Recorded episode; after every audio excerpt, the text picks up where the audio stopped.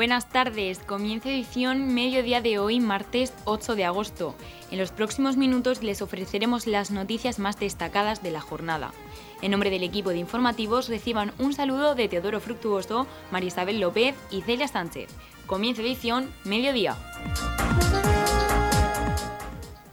El alcalde de Torre Pacheco, Pedro Ángel Roca, el concejal de Cultura, Javier Plaza, y miembros de la corporación municipal, acompañados por el profesor Walker y el arqueólogo Mariano López, coordinador científico de las excavaciones del yacimiento de la Cima de las Palomas, han expuesto en la rueda de prensa realizada en la cueva Pie del Gigante en el Cabezo Gordo los nuevos hallazgos arqueológicos resultados durante el desarrollo de la trigésima campaña de excavaciones oficiales de la Escuela de Campo Cima de las Palomas del Cabezo Gordo, de la prehistoria y paleontropología del Cuaternario de la región de Murcia, desarrolladas desde el pasado 21 de julio hasta el 11 de agosto. El alcalde de Torre Pacheco daba la bienvenida a los miembros de la corporación municipal, a los medios de comunicación y, por supuesto, al profesor Walker. Roca destacaba que los hallazgos encontrados en esta nueva campaña posicionan al yacimiento Sima de las Palomas como uno de los más importantes en todo el Levante y el Mediterráneo a nivel nacional. Bienvenidos a esta rueda de prensa, tanto a los medios de comunicación como a los miembros de la corporación que estáis presentes aquí, el, el exalcalde don Antonio León, buenos días, profesor Walker, el concejal de Cultura. Bueno, pues eh, solamente eso, daros la bienvenida a esta rueda de prensa donde por parte del profesor Walker nos dirá ahora los, resultados de, esta eh, campaña de excavaciones que están llevando a cabo en este mes de agosto eh, los especialistas y los estudiantes que están haciendo la labor ¿no? en la cima de las palomas y que bueno, ya eh, un año más eh, se está viendo pues bueno, los hallazgos de restos que, bueno, que nos posicionan, que siguen posicionando a la cima de las Palomas como un yacimiento importantísimo en todo el Levante, en todo el Mediterráneo. El profesor Walker daba en esta rueda de prensa las gracias al Ayuntamiento de Torre Pacheco y a la comunidad autónoma por el apoyo que prestan para desarrollar su trabajo. Walker destacaba la importancia de este yacimiento ya que ha proporcionado restos de neandertales de hace unos 50 a 100.000 años con al menos tres individuos con sus esqueletos en perfecta conexión anatómica. Ah, gracias, alcalde. Ah, bienvenidos a todos. Una vez más estamos aquí en el Cabezo Gordo de Dolores Pacheco, de Torre Pacheco, excavando en las cima palomas del Cabezo Gordo, un yacimiento muy importante porque ha, proporcionado restos de neandertales de hace unos 50 eh, a 100 mil años, sobre todo restos en algunos casos, en menos tres individuos con sus esqueletos en estado de articulación, como por ejemplo hubieran sido descubiertos en el cementerio de ayer. Sin embargo, en total hay restos de unos 15 individuos, restos humanos y dientes, pero ahora estamos en unos niveles eh, más abajo de la mayoría de los hallazgos humanos. Estamos en, eh, en unos niveles a 7 metros por debajo de la visera que recubre el yacimiento, la visera de la roca de mármol en que está formada la montaña del Cabezo Gordo, y estamos, como digo, en sedimentos que se han acumulado eh, a 7 metros por debajo mm, del, techo. Aquí tenemos una gran riqueza tanto de restos de la fauna como de, los útiles de piedra fabricados y utilizados por la gente de Neandertal, posiblemente ya eh, hace más de 130.000 años, que son las fechas que, hemos, que fueron sacadas hace unos años ya de, niveles incluso superiores a los que estamos excavando actualmente. Este año ha sido una campaña muy fructífera. Hemos, ah, hemos excavado y recuperado ah, muchísimo material, tanto de la fauna, incluso elementos de huesos quemados, porque la gente asaba ah, su, su, carne como nosotros, como también de sus útiles de piedra, de que también tenemos restos este año de centenares de elementos. Realmente es un yacimiento muy rico y muy importante, posiblemente entre los cuatro o cinco más importantes de ese periodo que tiene ah, nuestro país. Desde luego es un lujo poder ah, excavar aquí en estas condiciones tan favorables, aquí en Dolores Pacheco, en, Torre Pacheco, y, bueno, esperemos que podamos seguir trabajando durante muchos, muchos años más. Nuestra escuela de campo ha traído voluntarios de todo el mundo. Tenemos en este, bueno, hemos tenido dos ya, ya han, tenido que marchar.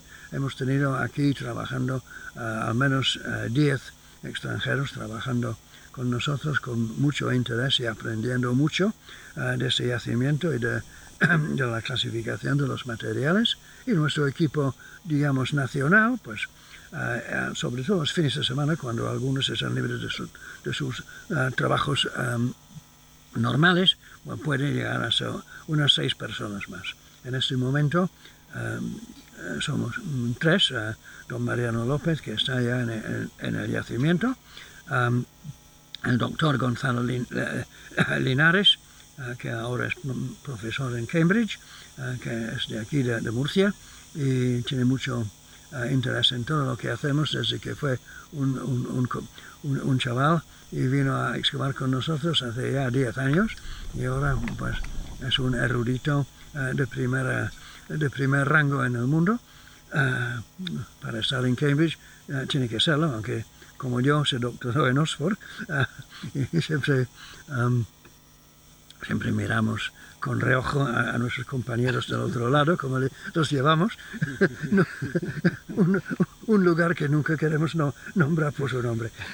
Ah, bueno, pues lo que quiero decir es que aquí en, en, Murcia y sobre todo aquí en las Islas Palomas ah, hemos atraído la atención de expertos de todo el mundo que colaboran con nosotros, como se puede ver en el, um, en, el dossier que hemos preparado, pero no, no, es, no es momento para, uh, para comentarlos, porque lo que tenemos que uh, poner en primer plano ahora es lo que estamos haciendo en este momento y uh, la composición de nuestro equipo, sobre todo el equipo local, y agradecemos el, apoyo del Ayuntamiento de Torre Pacheco y su corporación y también de, las demás uh, estancias uh, um, oficiales de la región de Murcia que siempre han, uh, han favorecido nuestro trabajo. También el profesor Walker destacaba que esta ha sido una campaña muy fructífera donde han aparecido restos de caballos o rinocerontes, aves y microfauna. También se han encontrado útiles de siles traídos de cierta distancia, según apuntaba el profesor Michael Walker. Bueno, eh, tenemos restos tanto de, la, caza mayor como de fauna menor, o sea, desde elementos eh, que son, por ejemplo, de, de caballos y probablemente incluso eh, de rinoceronte, como también elementos que aún están sin clasificar, porque realmente eso hace falta mucho, mucho trabajo, sobre todo con la lupa, elementos de aves, elementos también de la microfauna, de los micromamíferos. Y, y, como he dicho, pues hay mucho material que ofrece señales de la combustión que indica que, que fueron elementos um, probablemente uh, quemados um, y asados para, uh, la, para la comida de los neandertales. También tenemos uh, muchos, muchísimos elementos, tanto de útiles de sílex como de la talla, los restos de la talla de los mismos, uh, de varios materiales, materias primas, desde sílex, en algunos casos, evidentemente, traído desde cierta distancia, porque aquí en la montaña mm, no se ha encontrado todavía ninguna fuente de la materia prima de este de eh, ese tipo de sílex. También tenemos eh, elementos tallados tanto en el propio mármol como eh, de la montaña y también de cuarzo.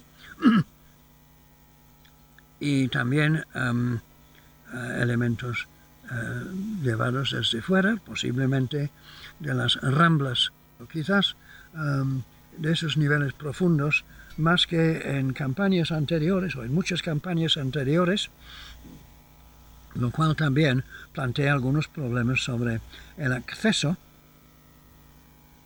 cómo se acumuló, cómo se acumuló uh, esta cantidad de material, porque desde luego no parece que, que todo fue um, por haber caído desde la boca de la cima. Lo que ocurre es que en este momento no hemos encontrado uh, un acceso um, en otro nivel, a otro nivel um, similar a los que estamos excavando, a unos ya, como dije antes, uh, siete metros por debajo de la boca um, de la cima. Y, pero tampoco, por otro lado, es fácil pensar que los neandertales en aquel, aquel momento uh, pudieron bajar a semejante profundidad.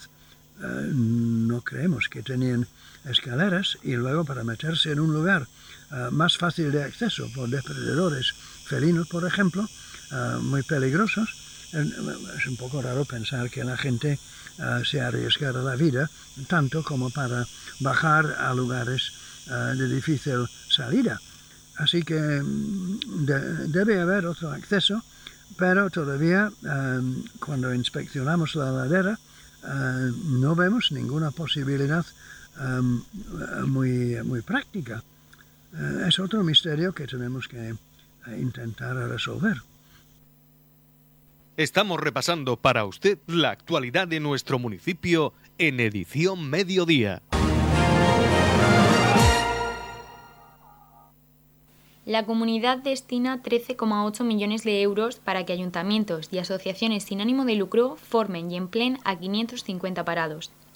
La Consejería de Educación, Formación Profesional y Empleo, a través del Servicio Regional de Empleo y Formación, el SEF, ha convocado ayudas por valor de 13,8 millones de euros para que ayuntamientos de la región y asociaciones sin ánimo de lucro mejoren las oportunidades laborales de unas 550 personas desempleadas, alternando la formación con el trabajo remunerado. El objetivo de estas ayudas es desarrollar proyectos durante un máximo de un año de duración, destinados a mejorar las posibilidades de inserción laboral de personas desempleadas con dificultades de acceso al mercado laboral. Los proyectos les ofrecen formación teórica y una oportunidad laboral, realizando obras o servicios de utilidad pública o social.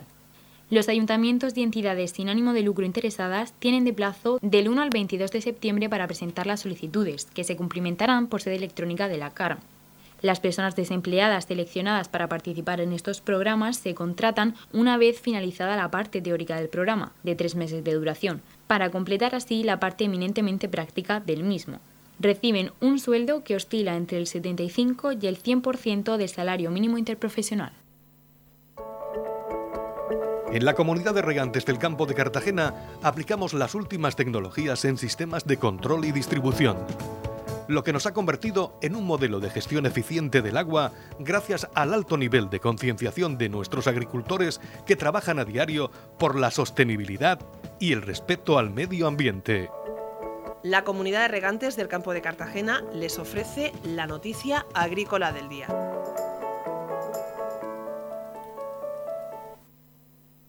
El Instituto Murciano de Investigación y Desarrollo Agrario y Medioambiental, dependiente de la Consejería de Agua, Agricultura, Ganadería y Pesca, ha registrado seis nuevas variedades de uva de vinificación procedentes de la Monastrell, cinco tintas y una blanca, más resistentes al cambio climático y de una gran calidad, pues cuadriplican la cantidad de fenoles. El consejero en funciones de Agua, Agricultura, Ganadería y Pesca, Antonio Luengo, destacó que este proceso desarrollado por los investigadores del IMIDA, que ha durado 23 años, supone un hito, pues es el primer centro de investigación de España que lo logra. El titular en funciones de Agricultura aseguró que estas nuevas variedades son una herramienta más para que los viticultores puedan hacer frente a las consecuencias del cambio climático, con unos tipos de uva que se adaptan mejor a las altas temperaturas de nuestra zona.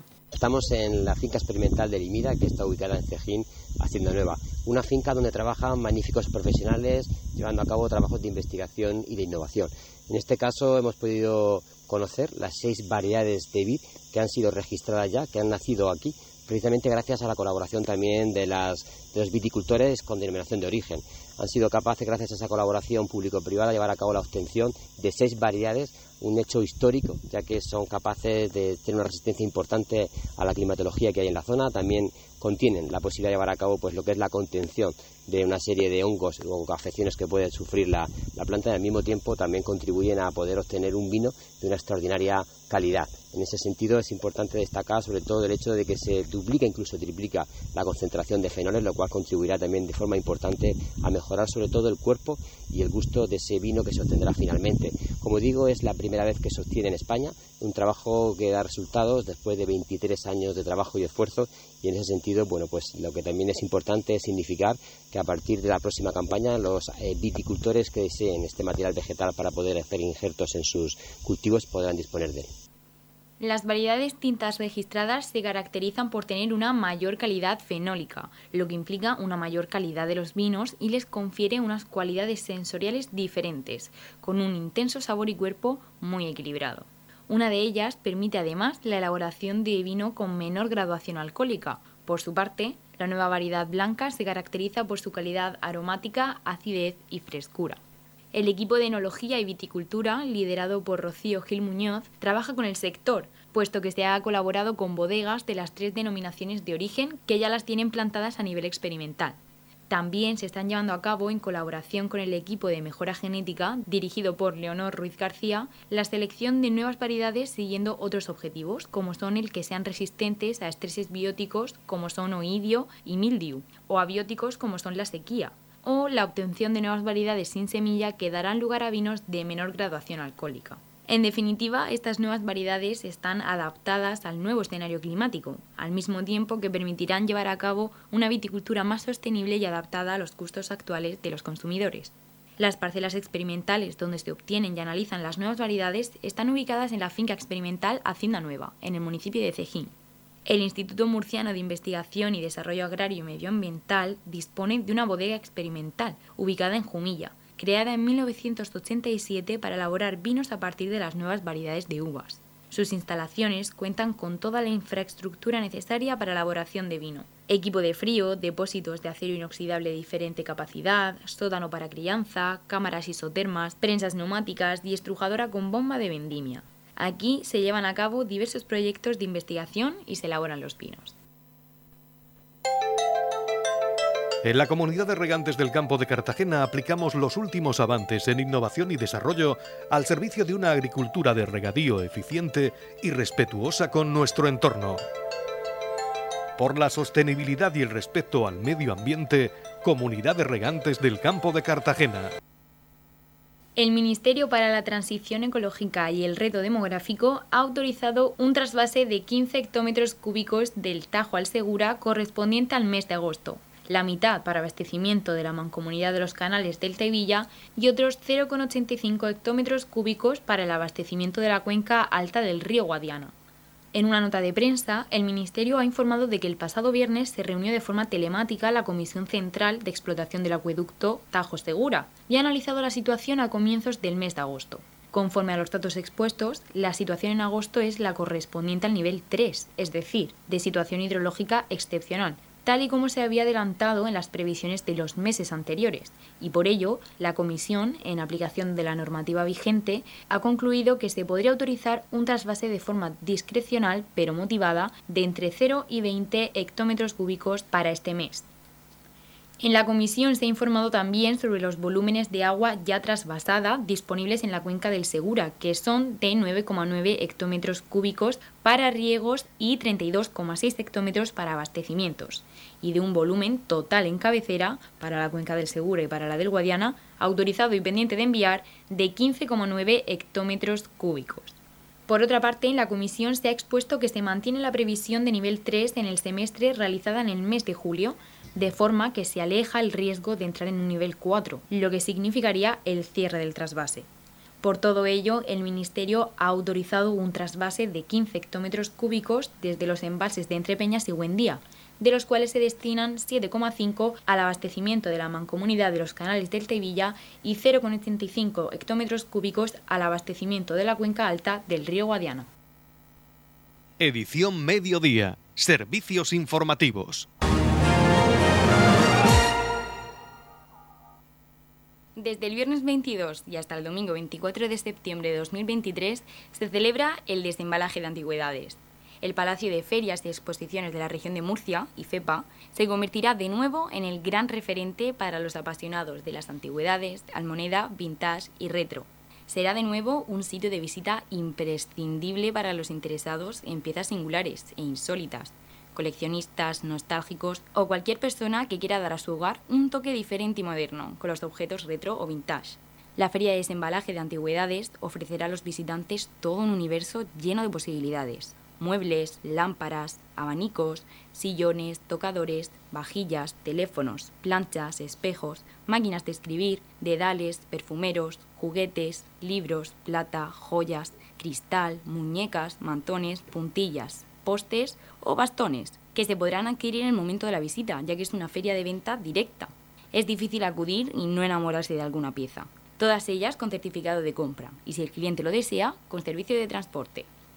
Retroauto, salón organizado por IFEPA y el Club Ruta del Sol, que se ha convertido en un referente en cuanto a punto de encuentro de aficionados del mundo del motor antiguo, en el que tiene una participación destacada el Club de Vehículos Clásicos de Santa Rosalía. Congregará aficionados que realizan todo un esfuerzo en reconstruir coches y motos antiguas, en el que podremos encontrar coches clásicos y antiguos, motos y repuestos antiguos y clásicos, así como clubs y asociaciones, revistas especializadas y objetos para coleccionistas relacionados con el mundo del motor. Noticias, edición mediodía. La Confederación Hidrográfica del Segura continúa con la campaña de desbroce, limpieza y mantenimiento tanto en los márgenes del río Segura como en otros cauces secundarios como ramblas. En este periodo, el organismo de Cuenca comenzará por las zonas que se consideran de prioridad media. Los trabajos avanzarán progresivamente de manera que, a finales de la campaña, estén limpios del mayor número posible de cauces con el criterio de que aquellos que presenten una mayor problemática en caso de posibles avenidas tengan capacidad suficiente de cara a los meses de septiembre-octubre, tradicional época de lluvias en la cuenca del Segura. Como es habitual, los trabajos consistirán en la retirada de carrizo y vegetación invasiva para facilitar el paso del agua en caso de lluvias pronunciadas o avenidas. De este modo, con la retirada de las especies vegetales invasoras, se mejora el tránsito de los caudales que puedan ocurrir en periodos de fuertes precipitaciones. A su vez, se respetará la vegetación arbustiva autóctona de porte bajo, ya que forma parte del ecosistema natural de este tipo de cauces. Estos trabajos están dentro de las campañas que periódicamente realiza la CHS de mantenimiento ordinario de ramblas en zonas no urbanas para aquellos cauces que transcurren dentro de la trama urbana o periurbana y cuyas competencias son municipales. El organismo de Cuenca ha ofrecido a los consistorios la posibilidad de firmar un acuerdo en el que ambas entidades puedan colaborar en su mantenimiento. En total serán 27 las actuaciones que durante esta iniciativa llevará a cabo la CHS.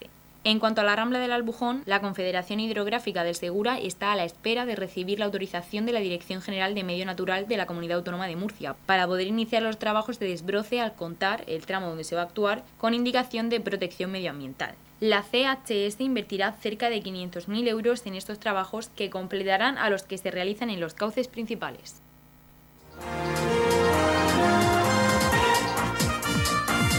Edición Mediodía el pulso diario de la actualidad local. Publicada en el Boletín Oficial de la Región de Murcia la convocatoria del vigésimo noveno concurso de narraciones cortas Villa de Torre Pacheco, el décimo primer concurso de microrelatos de la Biblioteca Pública Municipal de Torre Pacheco. Podrán participar en el concurso de narraciones cortas Villa de Torre Pacheco y en el concurso de microrelatos de la Biblioteca Pública Municipal las personas mayores de 18 años de cualquier nacionalidad residentes en España que lo deseen, excepto aquellos ganadores de ediciones anteriores, siempre que las obras que presente se ajusten al concepto comúnmente aceptado de relato, cuento o narración breve. Los microrelatos escritos en lengua castellana deberán ser originales e inéditos, y no haber sido premiados anteriormente en ningún otro concurso, ni correspondan a autores fallecidos con anterioridad a la presentación de la obra a este concurso. Cada participante podrá concursar con un solo escrito.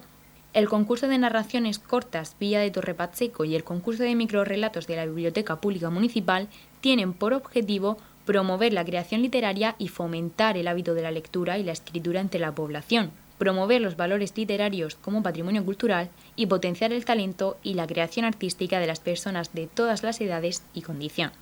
Por otra parte, también persigue afianzar la colaboración entre la comunidad educativa de Torre Pacheco y la Concejalía Municipal competente en materia de cultura, a través de la creación artística. La convocatoria y sus bases reguladoras podrán ser consultadas en el portal de transparencia municipal del Ayuntamiento de Torre Pacheco y el tablón de anuncios de la sede electrónica del Ayuntamiento de Torre Pacheco.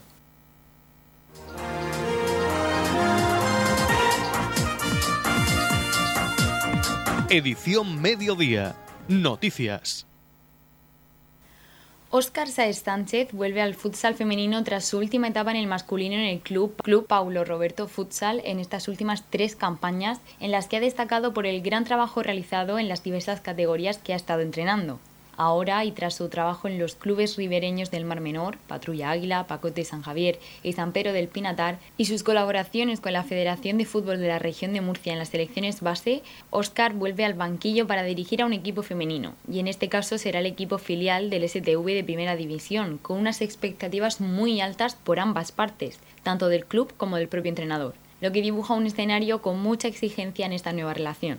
Esta temporada y tras la renuncia del club a participar con el equipo filial en la segunda división futsal, el equipo tendrá el reto de competir en la liga preferente de la Federación Fútbol Región de Murcia, en la que tratará de ser un equipo referente y líder en la categoría y tratar de llegar a proclamarse campeón de liga.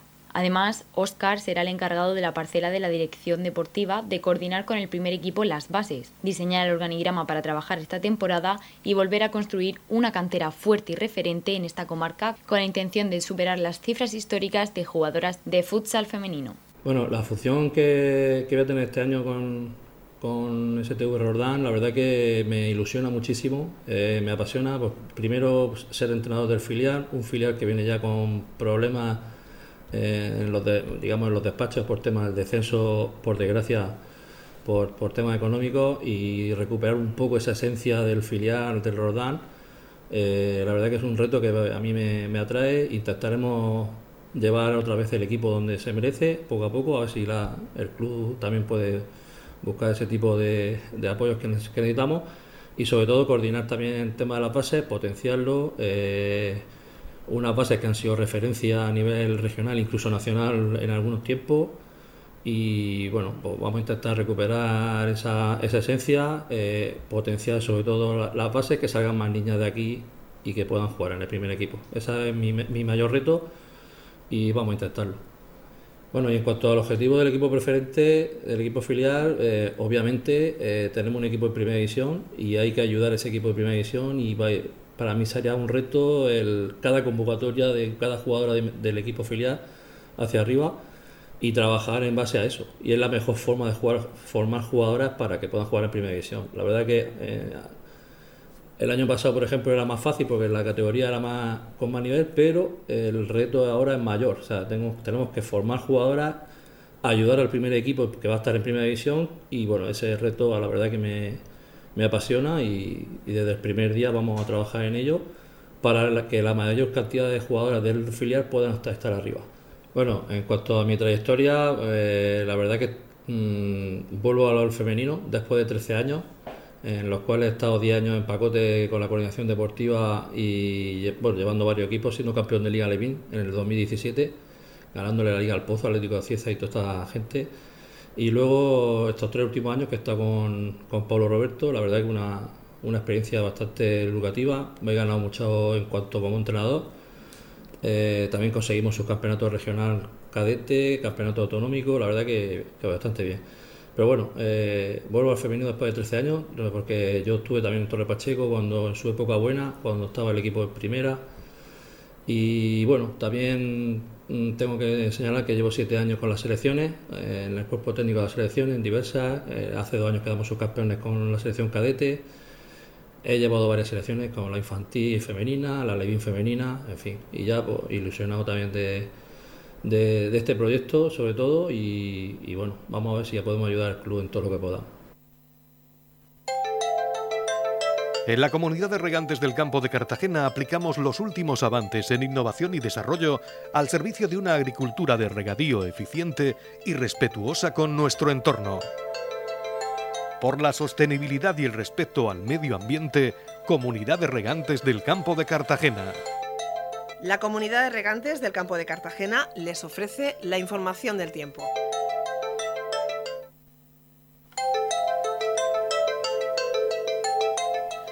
A continuación conoceremos la información meteorológica para hoy martes 8 de agosto en la región de Murcia. Suben las máximas. Cielo poco nuboso con intervalos de nubes bajas y brumas matinales en el interior. Habrá nubes medias y altas por la tarde, sin descartar alguna tormenta seca en las sierras del interior. Temperaturas mínimas sin cambios y máximas en ascenso.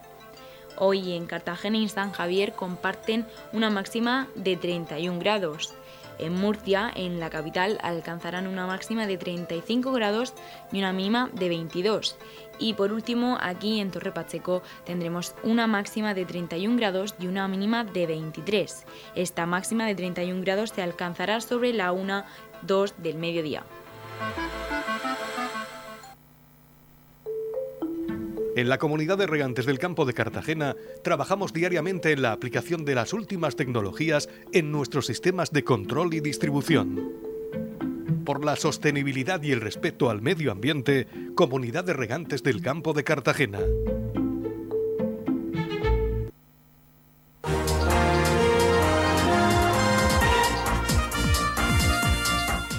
Aquí lo más destacado de la información local. Durante el mes de agosto no contaremos con edición de tarde del informativo, pero recuerden que edición mediodía pueden volverlo a escuchar en los podcasts de esta emisora que pueden encontrar en el Facebook de Radio Torre Pacheco y también a través de nuestra web radiotorrepacheco.es, donde encontrarán información actualizada.